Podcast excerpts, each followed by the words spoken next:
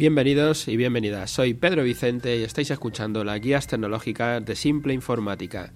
Hoy nos encontramos en nuestro programa 310, Informatizar una tienda de ropa. Así le hemos titulado.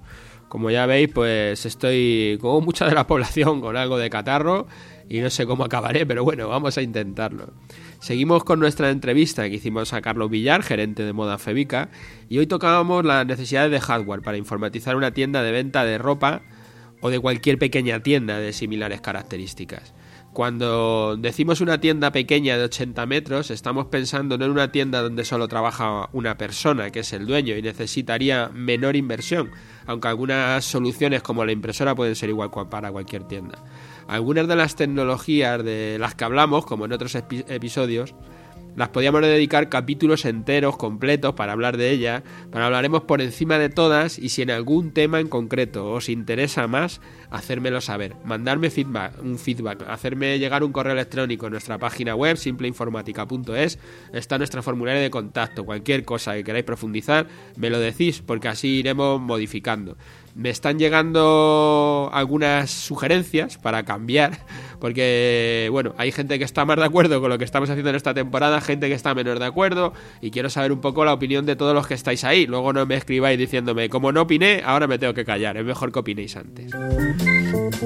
Para informatizar una tienda donde trabajen varias personas, las necesidades de hardware de informática podían ser las siguientes. Un servidor, un TPV, un terminal punto de venta, es una caja registradora que va enlazada con ese servidor, dejando los datos en el software.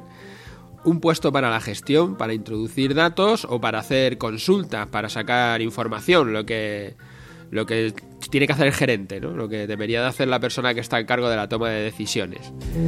Una impresora en este caso de color, porque así podrás hacer ofertas y hacer toda, incluso la publicidad que tengas que hacer, lo podrías hacer si te la has comprado en renting y en coste por copia, que por eso te digo que mejor en renting. Y cámaras IP, según el, tamaño de la tienda, que te vendrán bien para, para tener controlada la tienda. Quiero primero aclarar una duda que me preguntan con frecuencia si es necesario un TPV para tener una tienda. Y ya lo digo, estamos hablando de una tienda, decimos pequeña, 80 metros, donde no trabaja solo el dueño, ¿vale? Entonces, cuando me preguntas, ¿es necesario un TPV? Depende de la tienda que tengas. En principio, no, no es necesario un TPV para tener una tienda. Tú puedes tener tu tienda de ropa o de lo que quieras como un chino, y no tener TPV, ni siquiera necesitas ordenador. Puedes apuntar lo que compras y lo que vendes en una libreta a punto pelota, mientras que luego puedas hacer tu declaración para pagar tus impuestos, ya está. En el próximo programa que hablamos del software, haré un repaso a todo el proceso de facturación, gestión, la contabilidad, eh, eh, por, ordenar todos estos datos, ¿no? Por ponerle un poco de orden. Nuestra recomendación, como nos comentaba Carlos, es tener un servidor. Da igual si tienes una tienda de venta de ropa, una empresa de fabricación de aluminio o la, o la empresa que tengas. Una vez que tienes empleados y quieres controlar tus ventas y tus compras para saber cómo funciona tu negocio, y sobre todo controlar tu almacén, necesitas un software de gestión que te ayude con esas labores. Y si están varias personas introduciendo datos, como en el caso que le pasa a Febica, donde los vendedores están vendiendo en la tienda y el gerente está o sacando datos para la toma de decisiones, qué producto hemos vendido mejor, cuál tengo que comprar para la próxima temporada, pues todas esas cosas, pues te va a hacer falta tener el servidor para que esté allí la base de datos que se comparte entre los dos ordenadores, el TPV y el, ordenador que hace de ordenador de gestión. El software de gestión lo instalaremos en un servidor y tendremos allí toda la base de datos que usaremos entre todos. Este es el software de gestión y que siempre estará encendido para no depender unos de otros y que además nos valdrá para conectarnos desde fuera de la oficina y consultar los datos o hacer cualquier operación como si estuviéramos en la propia tienda. Podríamos ahorrar montando en un equipo, por ejemplo, en el que va a hacer la gestión, los programas, el software y quisiera de servidor. Y además quisiera de puesto de gestión. O tener solo el TPV, como decía al principio. O no tener nada, apuntar en un papel. Pero nuestra recomendación es siempre poner servidor, y os recomiendo que consultéis nuestro renting de servidor porque por 20 euros al mes puedes tener un servidor en tu negocio. El TPV o terminal punto de venta o, caja registradora para la venta. El TPV, como digo, es el ordenador que está en tienda y el que se apuntan todas las operaciones, las ventas y todo lo que se hace en tienda. Y dependiendo del volumen, puedes necesitar uno o más de uno. Si las ventas son rápidas o el establecimiento es grande, imagínate un campo, ¿verdad? Y ves ahí la línea de cajeras con un montón de TPVs. En este ordenador se le, se le incluye la pistola de códigos de barras, que es la manera de no tener que teclear, de leer el código de barras y que quede todo tecleado, con lo que es muy rápido, como veis en todos los supermercados. Y se le incluye también el cajón portamonedas, que pues eso, la caja donde está la pasta para poder abrir el cajón y dar las vueltas o meter lo que tengas que poner. Y la impresora de ticket, que puede ser un equipo la impresora de ticket no va a valer para emitir las facturas. Digo que puede ser el TPV un equipo compacto o puede tener las piezas sueltas, cada una de estas que voy refiriendo, un ordenador por un lado, una impresora por otro, la pistola por otro, el cajón por otro. Eso depende de cómo mejor nos venga o de la estética o de lo que queramos resolver.